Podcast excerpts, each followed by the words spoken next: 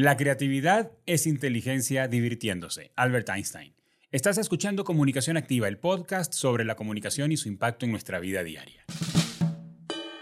¿Qué se necesita para destacar en el desafiante mundo de los medios y el entretenimiento? ¿Cómo liderar un equipo creativo hacia el éxito? Para responder estas preguntas he invitado a Quique Pulido. Con más de 16 años de experiencia en la industria, ha trabajado en todo, desde promoción y producción al aire hasta diseño de movimiento y postproducción. Pero lo que realmente destaca es su habilidad para generar ideas innovadoras y liderar equipos creativos. Actualmente juega el rol de Senior Creative Project Manager para Warner Bros. Discovery. Ha trabajado con una variedad de compañías de entretenimiento tanto en su Colombia natal como en los Estados Unidos y México, y ha sido reconocido por su capacidad para conectar con diferentes personas y culturas a nivel global. Quique, bienvenido a Comunicación Activa. Hola, hola, ¿cómo estás? Bien, qué gusto tenerte, qué gusto que podamos hablar de creatividad. Yo sé, bueno, no, yo, un gusto de estar, de estar aquí, de estar aquí contigo y con, y con todos los que te escuchan. Gracias, Quique. Y gracias por, por lo que haces. Fíjate que a veces uno cuando está metido en, todo el tema del trabajo, uno no tiene la oportunidad frecuentemente de levantar la cabeza, ¿verdad? Y ver el impacto que tiene lo que, lo que haces y básicamente lo que, el rol que juegas eh, pues trae diversión, entretenimiento, esparcimiento, creatividad a gente en todo el continente y además yo que tuve la oportunidad de conocerte en el evento o de verte en el evento de, marketing que organizó el TEC de Monterrey hace unos meses, pues también es el impacto ante una audiencia llena de estudiantes y gente que está en el área de la creatividad y los medios a, partir de lo que haces. Entonces, gracias por compartirlo, Kike. No, no, no. Gracias a ti por invitarme. Oye, Kike, para ser creativo hay que ser inteligente. Arrancamos este podcast con preguntas complejas. Mira, yo creo que, a ver, yo creo que la creatividad y la inteligencia son conceptos distintos.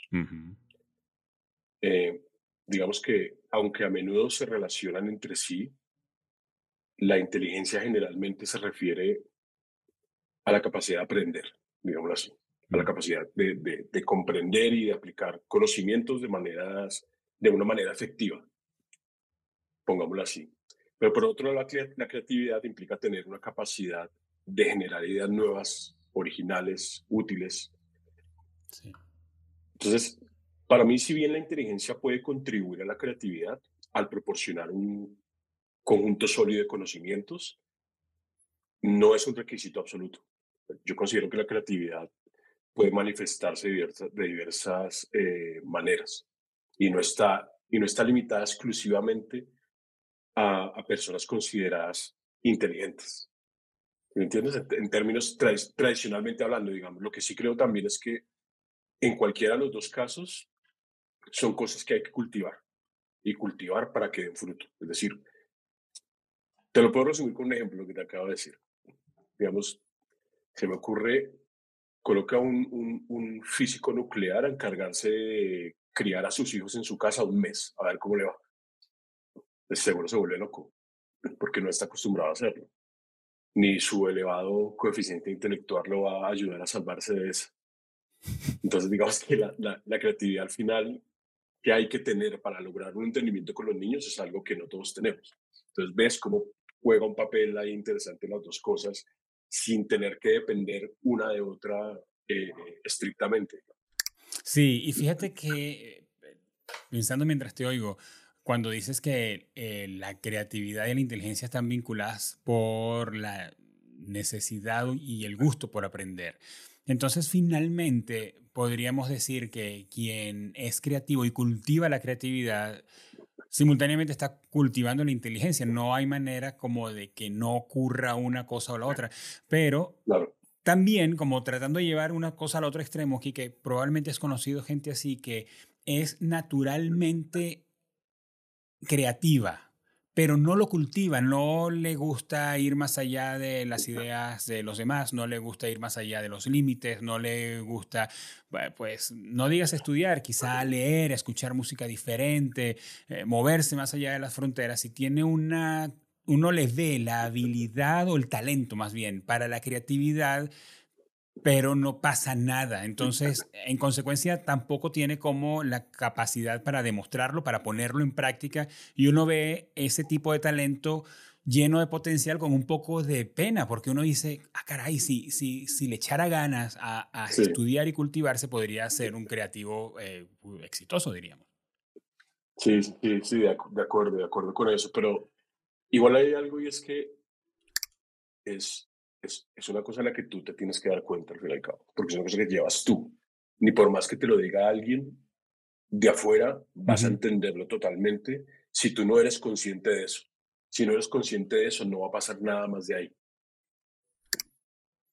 Kike, ¿en algún momento te diste cuenta que eras una persona creativa y dijiste, me voy a dedicar a esto o las cosas vinieron ocurriendo un poco al azar? Pues mira, en mi caso, no sé si esa fue la forma, pero en mi caso, yo desde pequeño, desde, te estoy diciendo, no sé, desde los 6, 7 años que recuerdo, porque tengo por ahí cuadernos guardados con, con dibujos. Yo dibujé mucho desde muy pequeño. O sea, siempre tuve como esa vena artística, digamos, sin que nadie de mi familia la tuviera. Yo soy como, no voy a decir la oveja negra porque al contrario, como la, oveja artística, digamos. Ajá, claro. eh, siempre desde muy pequeño me dediqué a dibujar, a dibujar, a dibujar, y yo creo que eso me empezó a mí a detonar. Eh, como ese, ese bichito creativo en la cabeza, de empezar a darme cuenta como que tenía una imaginación con la que podía incluso jugar. Y creo que eso se fue cultivando desde ahí, desde, desde, desde muy pequeño en mi caso. Pero también son cosas que para mí no son inherentes ni a la edad, ni, ni para mí es lo que tú vayas descubriendo conforme vas viviendo la vida, lo vas descubriendo en ti mismo que eso justamente es lo que le da a uno también la pauta para decir qué quiere en su vida. Sí. ¿Y qué estudiaste, Kike? Yo estudié diseño gráfico, pero, y, y, te, te, vas a reír porque a todo mundo que le cuento esta historia se ríe. Yo estudié odontología primero. No te creo. Sí, yo estudié odontología primero. Y fue un poco por terquedad. Es decir, como te digo, la vida, es que mira cómo funciona la vida de estas maneras como tan bonitas y extrañas a su vez. A mí la vida me estaba diciendo desde un principio como, mira, tu, tu, tu camino es por acá, como por ser creativo, el diseño, te gusta dibujar, eh, eh, piensas mucho, imaginas mucho, por aquí. La vida me estaba empujando hacia allá. Pero, bueno, yo tengo ya 43 años, digamos que yo crecí en otra época donde no había mucha posibilidad de escoger una carrera de arte sin que, tuviera, sin que estuvieran tus papás diciéndote, mira, eso no te va a dar dinero, tú no vas a poder vivir de eso. ¿De qué piensa vivir? Exacto, yo tengo un papá que es abogado, imagínate, es un señor súper estudiado, cuadriculado mentalmente, entonces para él verme a mí así fue un poco chocante, fue como no. Básicamente, e, en estos casos, Quique, básicamente son los resultados los que van a determinar si eres una oveja negra o no. No en ese punto, en ese punto somos una oveja negra. Exactamente, sí, claro. Claro, pero imagínate para esa época un papá ver a un adolescente lleno de aros, de cosas y pensando diferente, pues es chocante. Ahorita no pasa nada, estamos en 2023, no pasa absolutamente nada, pero estamos hablando de otra época. Entonces dije, bueno, ok, ¿qué me gusta a mí más o menos? Que no sea, no quería medicina, no quería ser abogado tampoco con mi papá. Y dije, bueno, la odontología, de esas cosas que te llaman también la atención, pero que dices definitivamente no, pero terminas aceptando. Hice, o sea, cursé la mitad de la carrera. Ah, lo, lo, gracioso de la, de la asunto era que me, me, estaba yendo muy bien, pero en la mitad de la carrera sufrí un accidente. Me, me rompí el radio del cubito del brazo izquierdo y justamente yo entraba a prácticas y eso me, me, me dejó inhabilitado como por año y medio más o menos, porque tuve tres cirugías en el brazo, fue bastante complejo. Mientras yo estuve en esa incapacidad, la mano que me quedó sirviendo fue la mano derecha. Yo soy, la del mouse. sí, exacto. La del lápiz en, mi época. Okay. Entonces yo, a mí se me olvidaba lo que era coger un cuaderno, una hoja, dibujar, y yo volví otra vez a retomar eso porque era lo único que podía hacer.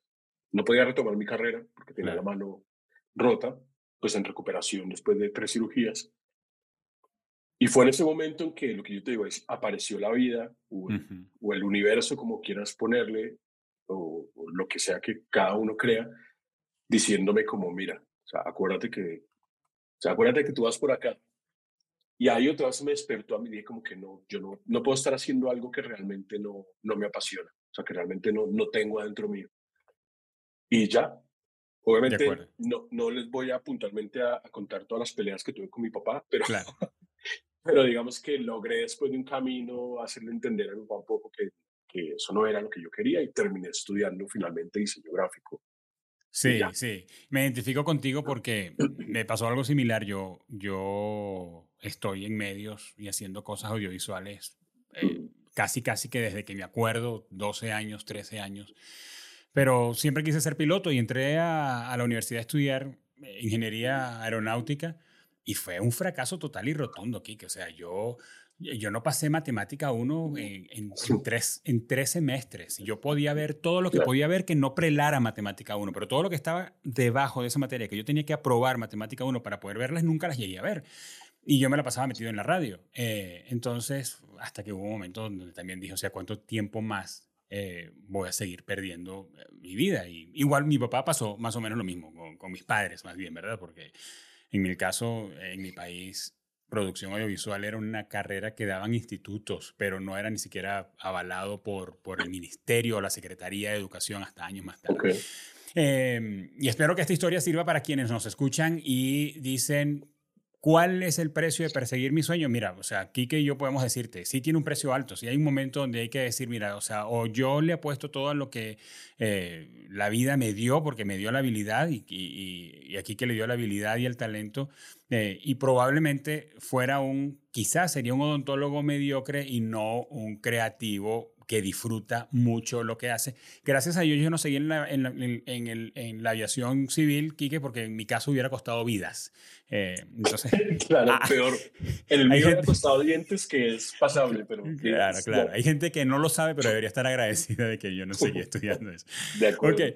Ahora, Kike, cuando llega la etapa de la vida adulta y ah, entras a trabajar en agencias y asumes el rol de dirección creativa, bien sea porque así se llama el cargo o porque tienes personas eh, bajo tu responsabilidad y la responsabilidad de darle la cara al cliente y la responsabilidad de tener ideas. No es como un compromiso muy grande en tu, e, en tu job description decir que eres creativo. Eso significa que porque sí hay que dar resultados que saquen el wow por lo menos para el que no está en el área, dice, no, si este hombre es eh, Creative Manager, o sea, cállate, tiene que dar unos resultados extraordinarios. ¿Sientes como un peso en tus hombros por eso? A ver, digamos que en un peso, pero claro que es, es un compromiso eh, eh, muy grande, pero pasa, es decir, pasa con cualquiera que sea tu labor en una compañía, no solamente pasa del lado creativo. Siempre hay una responsabilidad, como una responsabilidad es metas y expectativas claras que, que debes alcanzar dependiendo de tus diferentes responsabilidades que tengas. Eso está, eso está claro. En el caso puntual de asumir un rol creativo, conlleva una responsabilidad significativa porque siempre hay una expectativa de, de generar constantemente ideas innovadoras y puede parecer abrumador en, en, ciertos casos. Pero finalmente considero que es un compromiso que se debe abordar primero desde la pasión o el amor por lo que haces y segundo, desde el compromiso de reconocer que la creatividad es esencial para el éxito de la industria del, entretenimiento en este caso, que es en la que yo, en la que yo estoy. Sí. ¿Cómo cultivas tu creatividad, Kiki? ¿Cómo haces un día donde no vienen buenas ideas a la cabeza cuando no, no logras, no plasmas, no alcanzas aquello que sabes que tienes que, que, tienes que lograr? Bueno, para mí la, la creatividad se cultiva hasta durmiendo. O sea, aún, o sea, decir, aún hasta, hasta el día de hoy se cree que la creatividad es algo que toca cultivar desde lo académico o desde ejercicios muy puntuales, pero resulta que va más allá de eso. Yo, por mi parte, cultivo mi creatividad viviendo. Y creo que la clave está en ser conscientes de que la creatividad se cultiva desde todos los lados. yo, yo hace poco en la conferencia que dices, donde, donde me viste la conferencia que, que hay en México, en, Monterrey, sobre creatividad decía que, por mi parte, yo cultivaba mi creatividad desde sacar a pasear los perros hasta ir a lavar los platos. todo eso sirve para, para, para, para, cultivar la creatividad. Pronto la gente es como, no, tiene, no tiene sentido. Pero la magia está en ver más allá y en el enfoque que le des a tu mente en ese momento. O sea, en ese momento que estás viviendo lo que estás viviendo, si tú eres consciente y te estás hablando mentalmente de que eh, todo lo que está viendo te influye, influye en, en, tu creatividad, eso te va a servir para adaptarlo luego a las ideas que, a las ideas que tengas que generar. Entonces, realmente todo sirve para, para cultivar la, la creatividad, todo va a depender, como te digo, es del enfoque mental que tengas en ese momento. Pero son cosas que vas trabajando contigo mismo a pesar, a, pesar, perdón, a pasar del, del tiempo. Dirías un que, Dirías que tiene que ver más con cómo te percibes y quién eres, más que el rol que juegas, ¿verdad? Porque pienso... De acuerdo. Quique Pulido se ve a sí mismo como un creativo, vive, se comporta, piensa y actúa como un creativo. No importa si tienes una tarjeta de presentación o un nombre con un correo electrónico que dice que eres un, creativo. Aunque eso no estuviera, eres un creativo y estás cableado y te comportas, piensas, actúas como, tal. De acuerdo, de acuerdo. Y, tengamos en cuenta además que, que esto también lo dije eh, en la conferencia y es que la gente tiene una idea errónea de lo que es ser creativo o la creatividad per se. Y es que piensan que está ligada eh, con las artes solamente. O sea, tú solamente eres creativo, si eres un diseñador o si eres un publicista o si te mueves en el medio audiovisual. Y es totalmente falso. O sea, todas las, por eso es que yo te digo que la creatividad es una cosa de adentro y que todo la tenemos, sino que hay que ser consciente de eso para poderla cultivar. Si no, no es consciente de eso, lo que tú decías al principio, y por más que uno le diga a la persona como, oye, mira, tú tienes un don, me parece que eres una persona creativa, si esa persona no se da cuenta por ella misma, no va a servir para nada, no se va a cultivar porque no es consciente de eso. Sí, de acuerdo. Y puedes conseguirte con un contador público creativo y con un ingeniero mecánico creativo y un zapatero creativo. Y, de acuerdo. Sí, de, acuerdo. Ahora, Kike, pensando en el rol que juegas, tienes que liderar equipos, tienes que darle resultados a Warner Bros. Discovery, tienes que ver presupuesto, tienes que eh, planear el, el, 2024, tienes que ver las plataformas a dónde va de lo que están planeando y, y, apegarnos a la estrategia y, con, y, mirar algo que para los creativos a veces es como una kriptonita que es los KPIs. O sea, mira, aquí el feeling, el hunch, la corazonada, nice, pero aquí hay números y hay resultados que dar. Eh, ¿Cómo equilibras el impulso de, de, poner en acción ideas que se te ocurren y que tú dices, caray, esto puede funcionar y ser espectacular, eh, pero no, o sea, hay que seguir un plan, o sea, tú no, ah, y, y, corrígeme si estoy equivocado, pero tú, por ejemplo, para esta, las piezas que ya pueden estar al aire de la campaña de diciembre en los medios donde estás, que las planearon en junio o antes, eh, pues hay que hacerlas, no lo que se te ocurrió ahora mismo, ¿no? entonces, pero eres creativo, eres creativo y, a veces los creativos luchamos con eso de, de poder poner eh, eh, en blanco y negro o a color aquellas cosas que nosotros tenemos en la cabeza. ¿Cómo haces? ¿Cómo equilibras ese, el resultado que tienes que darle a la organización y las ideas que se te ocurren? Bueno, aquí, aquí vemos que hay varios puntos importantes. Es el primero, hablando de netamente el impulso de poner en acción ideas nuevas esta parte tiene que trabajarse con total libertad, porque pasa algo. Si yo desde un principio le estoy diciendo a mi equipo que, por ejemplo, tenemos que pensar en ideas para la campaña de promoción de tal película o serie, pero que tenemos que llegar a, estas y estas cifras, eh, pues claramente los voy a limitar. Los voy a limitar. Así que en un principio, ese impulso de ideas nuevas tiene que ser libre porque cualquier idea, por más pequeña que sea, se puede transformar en algo increíblemente grande o, o potencial, mucho mejor.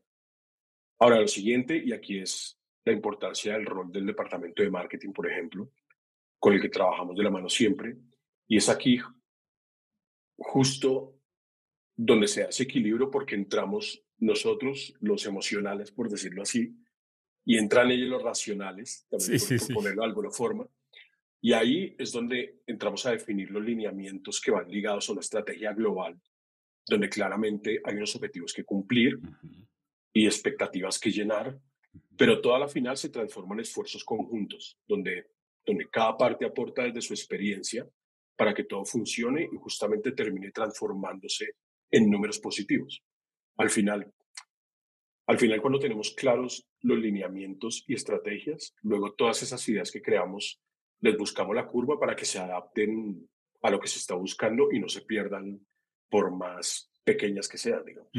Entonces, finalmente, digamos que, el, perdón, finalmente como que uno de los objetivos que yo tengo claros mentalmente con, con mi equipo siempre es eso, como no, no quitar la libertad creativa dependiendo de los números, porque los números se cuadran después.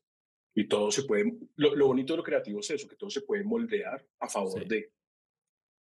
Sí, y en algunos casos, cuando he estado con algunos equipos de trabajo donde nos toca crear, sabes que una de las limitantes o, o, o, envases donde tenemos que encajar eh, básicamente es presupuesto, ocurre con mucha, frecuencia, con mucha frecuencia. Entonces, y es muy difícil crear a partir de un presupuesto escrito en la pizarra.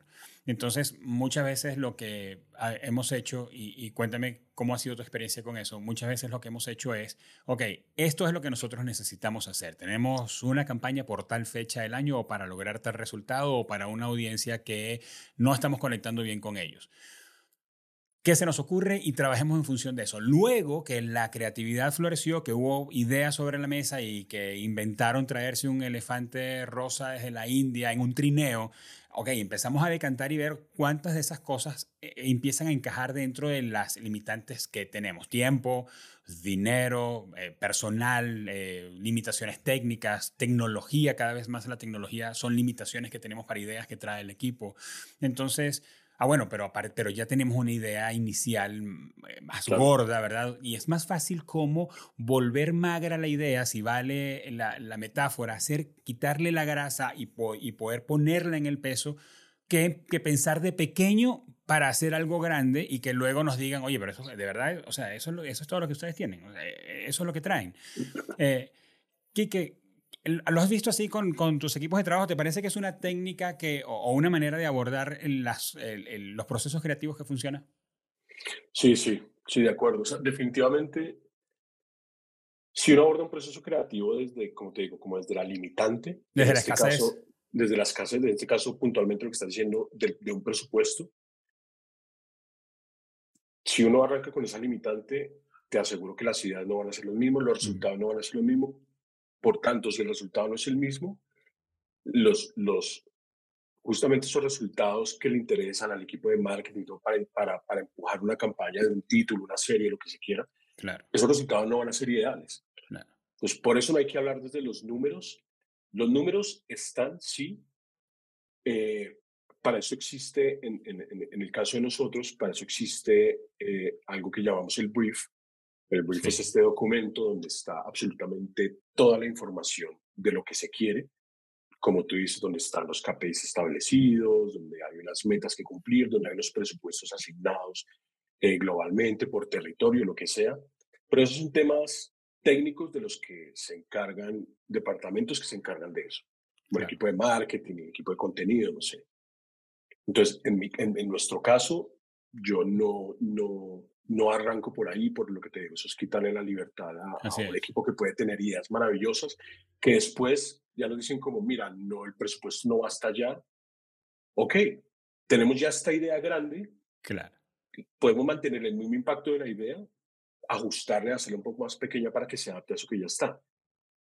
Pero la idea, pero la genial idea ya se creó. Exactamente, exactamente. Ahora, aquí, ¿qué, ¿qué cosas te presionan en un mercado tan dinámico, yo diría tan apasionantemente dinámico como es la plataforma, son las plataformas de streaming. Vemos números y se están moviendo todo el año eh, y algunas están arriba porque van subiendo, otras están arriba aunque los números dicen que van bajando, este, entran nuevos jugadores al mercado, títulos se van de una plataforma a otra y, las audiencias se están moviendo, no, no, no te voy a enseñar el agua tibia lo conoces bien. Mi pregunta es, ¿con ¿qué cosas te presionan creativamente en un mercado tan dinámico como son las plataformas de streaming? Mira que ninguna.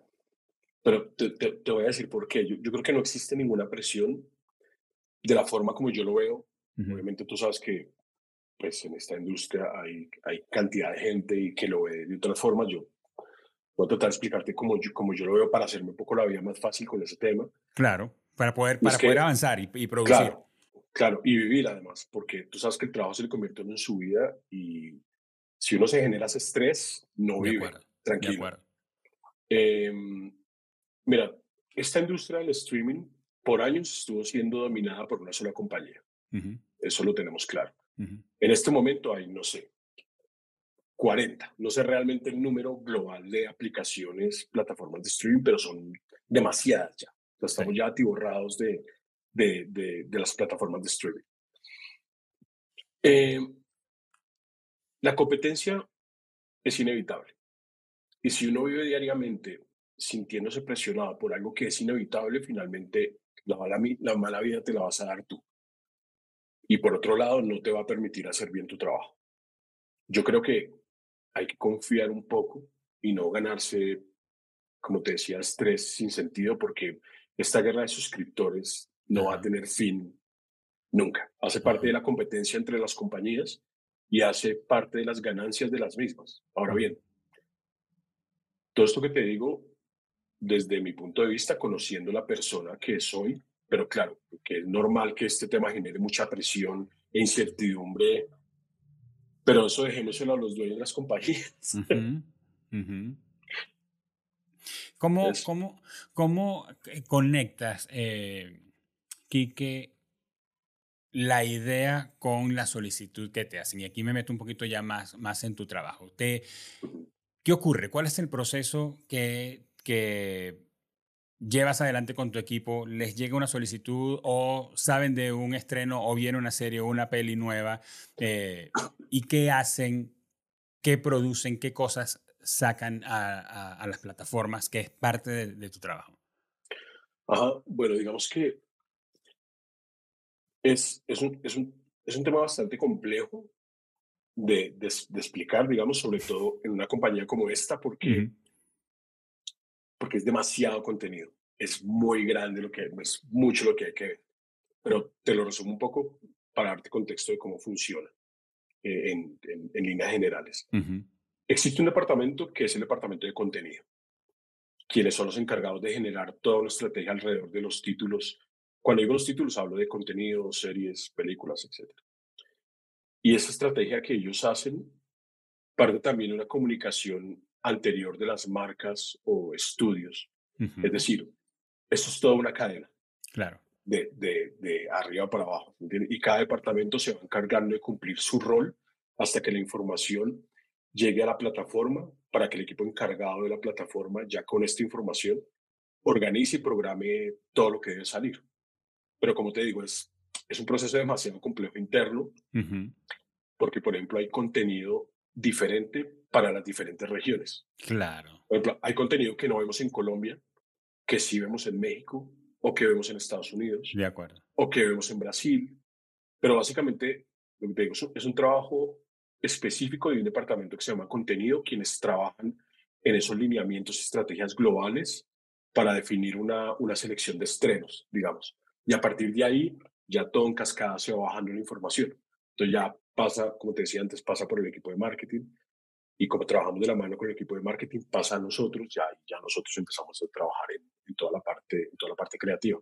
Pero eso viene, lo que te digo, viene en, en, línea vertical desde arriba toda la información dependiendo de estrategias y, y lineamientos eh, globales. Ok. Bien, Quique. Y tienes un equipo, tienes un equipo con el que trabajas y puedo suponer que hay afinidad, hay afinidad en la pasión que sienten por la creatividad, por producir piezas, por crear cosas nuevas.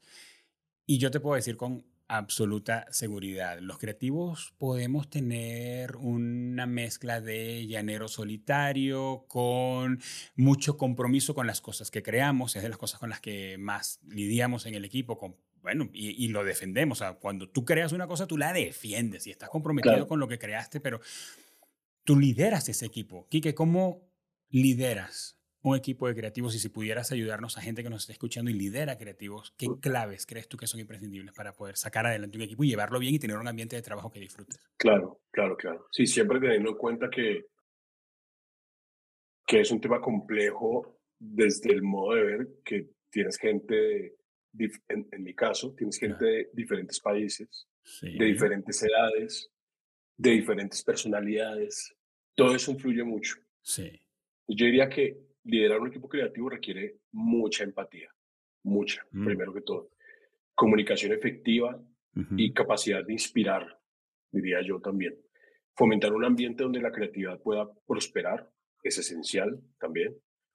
Además, pienso que cada miembro del equipo debe sentirse valorado y comprendido para alcanzar su máximo potencial, que eso es parte de, eso es parte esencial de ser líder, es eh, dar foco en el potencial que, tiene cada uno de su equipo y, y, justamente, valga la redundancia, exponerlo, potenciarlo.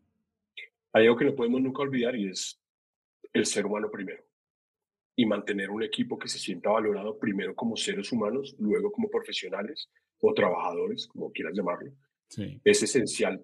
Primero para el crecimiento de cada una de las personas de tu equipo y segundo, así garantizar mantener una, una calidad competitiva pero siempre, o sea, por lo menos mi mantra en esto es siempre el ser humano primero. ¿Cómo, ¿Cómo te comunicas con el equipo? ¿Cómo haces con ellos, con los que tú estás en Bogotá, con los que están en México, con los que están en Estados Unidos, con los que están en otros países? En tu dinámica diaria, ¿cómo la llevas?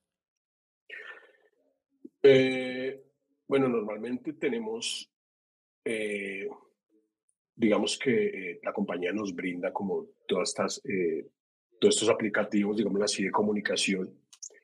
Y tenemos canales dedicados para diferentes departamentos y diferentes equipos. En mi caso, eh, yo con mi, mi, equipo, mi equipo creativo, eh, tenemos un canal.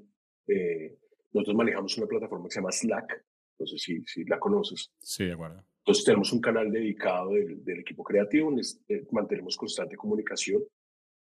Aparte de eso, claramente reuniones eh, virtuales eh, cada cierto tiempo, sobre todo como para ver estrategias, eh, lineamientos creativos, cuando vienen campañas grandes de comunicación, pero es, o sea, es un seguimiento constante y es una comunicación constante todos los días, todo el día, porque es muy importante. algo, algo que yo le he dicho mucho a mi equipo, trabajando, como te digo, de, con equipos de, diferentes países, de diferentes idiomas, que es, otra, es también, digamos que otra variante que hay que tener en cuenta muy importante, es comuníquense. No importa si no lo hacen en inglés, por ejemplo, para que todo el mundo entienda. No importa si lo haces en español, lo haces en portugués. Estamos en 2023, pueden usar eh, un traductor online. Claro. Pero comuníquense, comuniquémonos. Hablemos todo el tiempo de lo que está pasando demos ideas todo el tiempo, porque justamente también lo que pasa con un equipo creativo es que todo el tiempo están, o sea, tienen esa mente a mil por hora y hay que canalizar eso. Entonces hay que canalizarlo de una manera positiva. ¿Algunas cosas cambiaron a partir de la pandemia en la dinámica de trabajo? Claro, muchas, muchas definitivamente en el mundo, o sea, no solamente en la compañía en la que yo trabajo, en el mundo creo que toda la dinámica corporativa y toda la dinámica, la dinámica laboral cambió. Y si tú me preguntas, yo diría que cambió para bien. Porque eso, empezó, eso, eso, también empezó como a establecer ciertos flujos de trabajo que se necesitaban, que eran necesarios comprender de, o sea, el simple hecho del home office, por ejemplo, de comprender que, la gente incluso es más productiva trabajando desde casa, estando cómoda desde casa, es mucho más productiva. Esos son estudios que se comprobaron. Entonces, todas esas cosas yo pues las, las, las valoro mucho ese cambio. Obviamente fue muy complejo y muy difícil la adaptación. Pero ahora en mi caso, como te digo, que trabajo con equipos de, de, diferentes regiones, de diferentes países, pues eh, encuentro que fue a favor todo eso que pasó porque aprendí a trabajar de esa forma. Porque son equipos con los que no puedo tener contacto todos los días. O sea, yo no puedo ir a México Brasil todos los, todos los días, pues porque es físicamente imposible Entonces, esta, estas nuevas formas de comunicación me parece que son bastante asertivas. Sí, y además que uno valora más la interacción presencial cuando finalmente ocurre. Cuando vienes a México o vas a algún lugar y ves a alguien con quien tienes seis meses trabajando y no conocías personalmente, eh, tiene un feeling súper interesante. No, es, es, es, maravilloso. Yo, nomás acá, acá en Bogotá, yo estoy en Bogotá, cuando voy a la oficina de Bogotá, si, si tú me preguntas, realmente yo trato de ir a la oficina de Bogotá cuando menos tengo reuniones al día. Porque si yo voy a ir a la oficina a encerrarme a tener las reuniones las mismas que puedo tener acá en la casa, me quedo en la casa. Claro. Yo si quiero ir a la oficina es justamente para, para, para verme con mis amigos de la oficina, para abrazarlos, hablar con ellos, tomarme un café, obviamente trabajar. Pero, pero, pero justamente lo que más motiva en este momento ir a la oficina es volver a encontrarse con los suyos, ese contacto del que tú hablas que se perdió durante tanto tiempo. Sí, sí. Quique, cuando pienso en el, en, en, en el rol que juegas hoy, pienso que tú estás en el futuro de gente. Tu presente hoy es, es, es el futuro que sueñan eh, creativos, personas que están estudiando, gente que está en la industria del entretenimiento o de la creatividad. ¿Qué le recomiendas? ¿Qué ruta le recomiendas hacer para hacer o llegar al lugar donde tú estás hoy? ¿Qué ruta recomiendo? Recomiendo autenticidad, perseverancia y una actitud proactiva. Digamos que asumir desafíos y mantener una mentalidad abierta son cualidades que te abrirán puertas sí o sí. Sí o sí eso va a pasar si lo mantienes así. La pasión y la determinación son impulsores poderosos hacia el éxito. Y como lo acabo, y como lo, lo, mencioné eh, hace poco, entender que el camino, a ver, entender que el camino de la persona que yo tengo al lado no es el mismo mío. Nunca entrar en la comparación, nunca, ni en vivir los sueños del, del, del, otro, sino en vivir los tuyos propios. Entender que cada uno de nosotros tiene su camino y hay que confiar, confiar en lo que uno es y en, y en sus mejores habilidades. De acuerdo. Creo que, creo que esa es la ruta. De acuerdo. Actitud, eh, ¿qué digo? Autenticidad, perseverancia y una actitud proactiva. Así es. Y, y Kike, es una fórmula que creo que funciona para lograr lo que querramos en la vida, que lo veamos lejos. Porque sobreestimamos lo que podemos lograr en corto plazo y subestimamos lo que podemos lograr, lograr a largo plazo. Y probablemente eh, ser auténticos es un asunto cada vez más complicado. Eh, perseverar, híjole, estamos cada vez más acostumbrados a que las cosas ocurran ahora y yo entro a una aplicación y la tengo y... Eh, llamo y aquí me entregan las cosas en la puerta de mi casa. Este, entonces, la perseverancia es un asunto que que demanda intentarlo y probablemente fallar. Intentarlo y probablemente fallar. Y tocar una puerta y quizás no la abran. Y lo de una actitud proactiva, estoy completamente de acuerdo contigo, Kike, porque también en nuestra área donde nosotros estamos, eh, en el negocio pues, del entretenimiento, en el, en el mundo audiovisual y en la creatividad, este, podemos acomodarnos muy fácil en el sofá y, y decir, pues yo hice lo que me pidieron. Y eh, pues esto es lo que yo sé hacer y de allí no me muevo. Y como hablábamos de, al principio entre la creatividad y la inteligencia es constantemente estar buscando ser unos aprendices constantes y perseguir saber lo que no sabemos. De acuerdo, de acuerdo. Eso y, y no tener miedo al fracaso finalmente. Porque muchas veces, muchas veces por tener miedo al fracaso, uno no hace la apuesta, uno no ve más allá, no, no, no se arriesga, digámoslo así, por tener miedo al fracaso. Uno tiene que entender finalmente que el fracaso en un proceso creativo, incluso en el proceso de la vida, en donde lo pongas, el fracaso hace parte del aprendizaje y hay, que valorarlo, hay que valorarlo también como tal. O sea, de los fracasos que, digamos, personalmente yo he tenido en, la industria, créeme que he aprendido un montón, que ahora aplico un montón de cosas que aprendí. Pero nunca tuve miedo de, uy, ¿será que me arriesgo con esa idea? De pronto no sale, pero si sale, no importa. Si no sale, pues ya está. Lo, sí, hay solución para todo en esta vida, se soluciona de alguna forma, pero lo bonito de eso es el aprendizaje que te queda. ha formado parte de la ruta para que estés donde estás. Quizás si hubieras evitado tanto ese fracaso, hubieras evitado también los pasos que te llevaron al lugar donde estás haciendo te, lo que. Te aseguro que no sería igual. O sea, si, si, uno no sabe la oportunidad para fracasar, te juro que no llegas a donde quieres llegar. Así es. Quique, ¿qué estás viendo, leyendo o escuchando que nos quieras recomendar? De cualquier tema. A ver. Bueno, generalmente en mis tiempos libres trato de escuchar eh, eh, podcast, de ponerme al día con alguna serie que tenga pendiente, porque la verdad es que mientras estoy trabajando no me da tiempo de absolutamente nada más, porque justamente como tengo que estar, pues mi trabajo es estar mentalmente activo, sobre todo si tienes a cargo un equipo y organizaciones de otras cosas, eh, tengo que estar concentrado en el trabajo, entonces estar ahí mentalmente presente me impide, digamos, que estar en otras cosas. Claro. Pero, a ver, ¿qué, qué te recomiendo? Por supuesto, eh, por supuesto te voy a recomendar todo lo que está en HBO Max. Exacto. Es, es lo más top del contenido del mundo.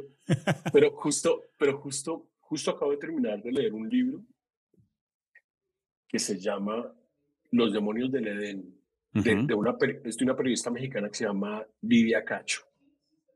Es un libro, es un libro desgarrador, pero demasiado poderoso.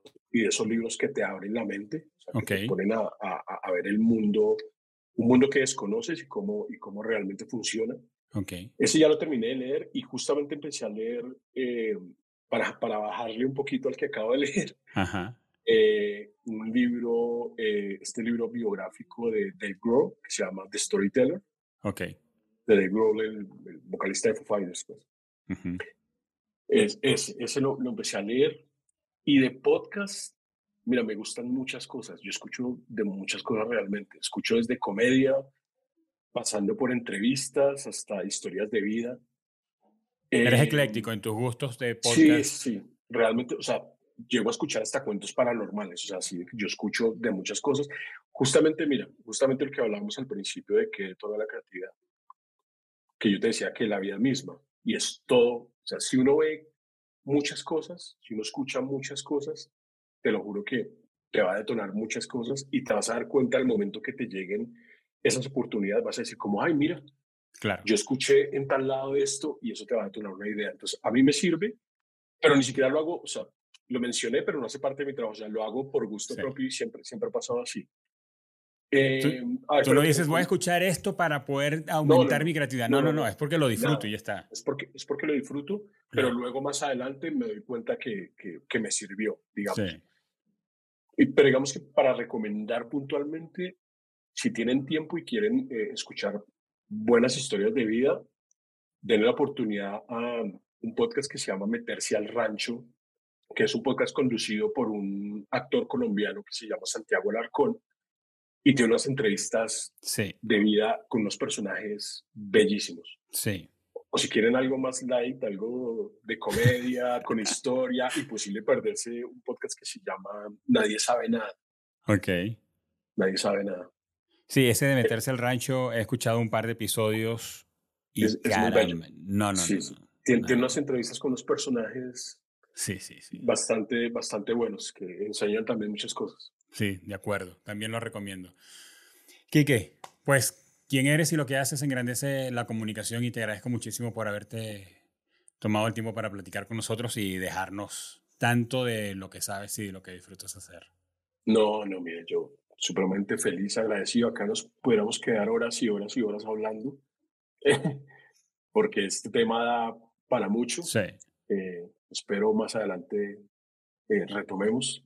Así es. Eh, Así. Y nada, yo vuelvo y te, te, reitero mi disposición para lo que necesites, estoy a la orden y, y nada, muchas gracias en serio por este espacio. Me, gracias me a ti. No, gracias a ti, Kike. Aprendimos mucho contigo. Aquí tomamos nota y a todos los que nos están escuchando o viendo en YouTube, las recomendaciones que él ha hecho y las frases que hemos repetido aquí en el episodio que ha dicho Kike, las vas a ver aquí en la descripción del podcast y también los links para conectarse con Kike. Kike, ¿cómo pueden ponerse en contacto contigo? Hacerte una pregunta porque seguramente la gente nos está escuchando y dicen, oye, Germán terminó el episodio y no le preguntó tal cosa a Kike. Bueno, puedes preguntárselo ustedes. ¿Por dónde pueden eh, conectarse contigo? Sin problema, sin problema. Me pueden contactar, me pueden escribir, mensajear lo que necesiten. Estoy en todas las redes como Kike Graphics, Kike las dos con K, Graphics, G-R-A-P-H-I-C-S. Uh -huh. Estoy en Instagram, en, en, todo lado. Me pueden agregar a Instagram si quieren, me hablan por ahí, yo contesto, no hay ningún problema. Si ya quieren un, un contacto eh, eh, digamos que mucho más necesitan mi correo, me lo preguntan por ahí. Yo, yo soy abierto a, todas las conversaciones, eh, justamente que, que, que, me activen algo ahí en, en la cabeza. Exacto. Quique, gracias totales. No, a ti, a ti y a todos los que nos están escuchando, mil gracias en serio. Me voy muy feliz y agradecido con todos. Gracias a ti. Pues amigos, muchas gracias por acompañarnos en este episodio y ya sabes, lo que más deseamos es que te lleves herramientas que puedas poner en práctica hoy mismo para mejorar en tu comunicación, porque no importa tu profesión, no importa tu oficio, no importa lo que hagas, no importa la edad que tienes o que tengas, tú puedes mejorar en tu comunicación hoy. Y si a ti también te apasiona la comunicación en todas sus formas, en este caso hoy hablamos de comunicación eh, vinculada con la creatividad, suscríbete a este, este podcast en la plataforma donde la estés escuchando, incluyendo YouTube. Además, si escuchaste algo que te hizo recordar a un amigo que es creativo, que es diseñador gráfico, que es un fan de HBO, de Discovery, de Warner, que tú crees que, oye, debería escuchar aquí que, bueno, anda a los botones de compartir de este episodio en cualquier plataforma y envíeselo, porque qué bonito regalo que uno le llegue un mensaje y diga, oye, me acordé de ti cuando escuché este episodio con Quique Pulido Escúchalo porque te va a ayudar o te va a hacer soñar o te va a motivar. Esas cosas son regalos que uno aprecia. Este podcast es una producción original de Kipus y es posible gracias al compromiso y al profesionalismo de Mariana Moreno en la producción, de Eva Daniel Abreu en la coordinación de redes sociales y de Oscar Osorio en la edición y en la postproducción del audio y del video. Nos escuchamos y nos vemos en un próximo episodio.